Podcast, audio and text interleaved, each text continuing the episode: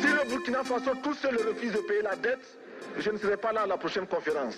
Esos jóvenes viejos no se preguntan cuántas viviendas faltan en nuestros países y a veces ni en su propio país. We are talking about something substantive, and we're not simply talking about. Si la historia la escriben los que ganan, eso quiere decir que hay otra historia y merece ser contada. Esto es Bitácora Internacionalista, experiencias de lucha y solidaridad internacional.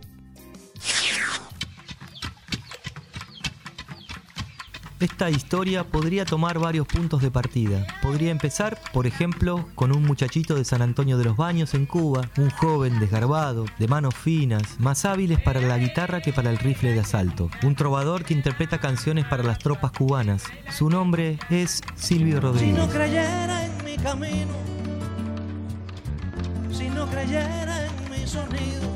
O podría empezar mucho antes con Carlota, una negra lucumí esclava sublevada de los ingenios azucareros cubanos. Carlota no sabía, no podía saber, que volverían a ser un siglo después y a 11.000 kilómetros de su tierra. Pero no, vamos a comenzar nuestra historia lejos de Cuba, lejos de América, y desplazarnos al continente africano hasta llegar a la Angola de los años 70.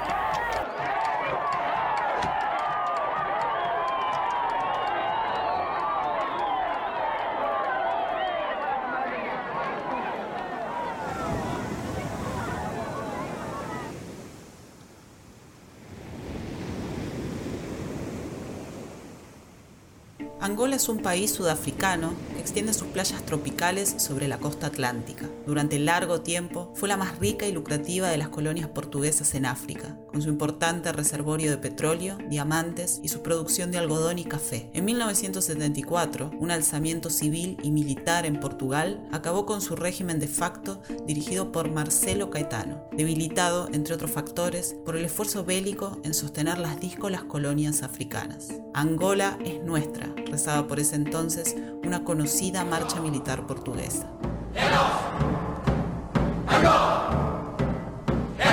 1975, el gobierno surgido de la Revolución de los Claveles debió negociar con las tres principales fuerzas insurgentes angoleñas la independencia del país, un acuerdo que quedó plasmado en el Tratado de Albor. Dos de las fuerzas que integraban el acuerdo eran financiadas y asesoradas por los Estados Unidos y aliadas a nivel regional al régimen del apartheid. La tercera era el Movimiento Popular para la Liberación de Angola, el MPLA, que contaba con el apoyo financiero y armamentístico de la Unión Soviética y la asesoría militar cubana. Eventualmente las diferencias en torno a las características de la nueva nación condujeron al rápido abandono de los acuerdos y también a una carrera militar para tomar posesión de Luanda, la capital del país, y declarar inaugurado el nuevo Estado independiente bajo el dominio de la fuerza vencedora. En ese contexto entra en escena la Operación Carlota.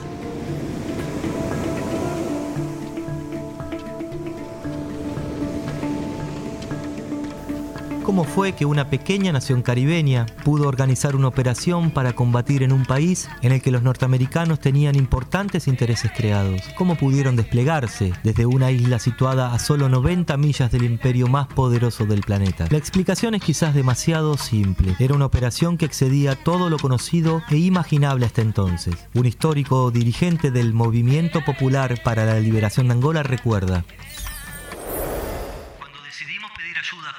Hicimos una petición formal. La oferta de Fidel fue mayor que la nuestra. Fue mucho más allá de lo que esperábamos. Nos dijo, los van a aniquilar, van a necesitar mucha más ayuda que esa. Nosotros pedimos, por así decirlo, un paquete de caramelos, pero él dijo, nada de un paquete. Ustedes necesitan 80 kilos de azúcar, muchos litros de agua y una mezcladora. Ofreció un plan mucho más elaborado que el nuestro. Y tampoco tienen cocineros, agregó. Así que también les voy a mandar cocineros. El resultado fue lo que en código se conoció como la Operación Carlota, bautizada así en homenaje a la negra Lucumí de nuestro comienzo, en una clara reafirmación de los lazos históricos y culturales entre Cuba y África.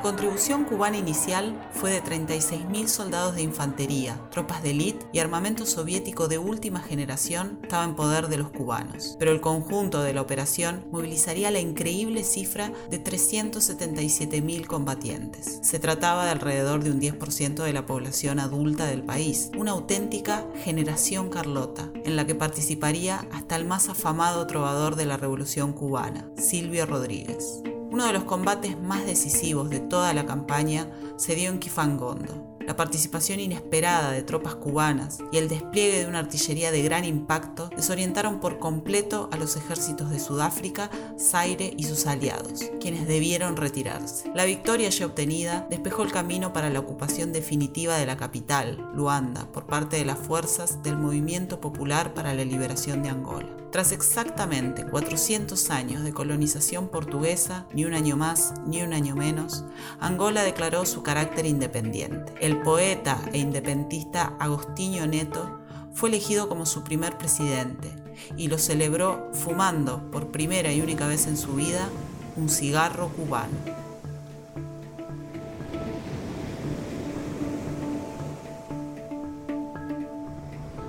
Algunos imperialistas se preguntan por qué ayudamos a los angoleños, qué intereses tenemos nosotros allí.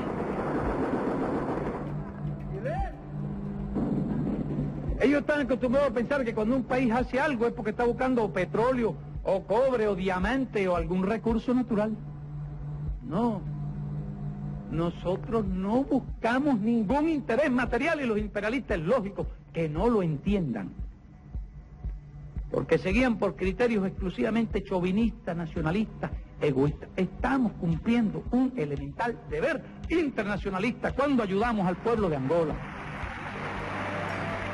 La misión internacionalista de mayor envergadura de la historia de la humanidad, con ocho veces más combatientes cubanos que todas las brigadas internacionalistas de la Guerra Civil Española. La más dura derrota del imperialismo norteamericano tras Playa Girón y Vietnam. Una contribución decisiva a la independencia de cuatro naciones del tercer mundo. Todo eso y mucho más fue la Operación Carlota, una auténtica epopeya cubana en África.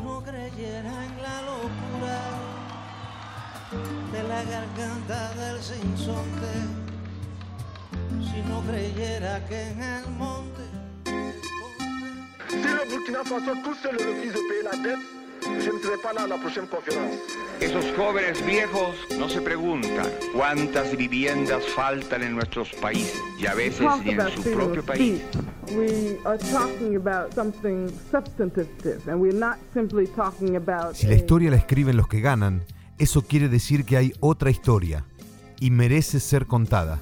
Esto es Bitácora Internacionalista, experiencias de lucha y solidaridad internacional. Este podcast, es un intento por superar la distancia que nos impone la pandemia. La pandemia. Hacemos bitácora internacionalista. Somos parte de la agencia Red Global. Global. Encontrás en nuestra página web armedios.com.ar y en redes sociales.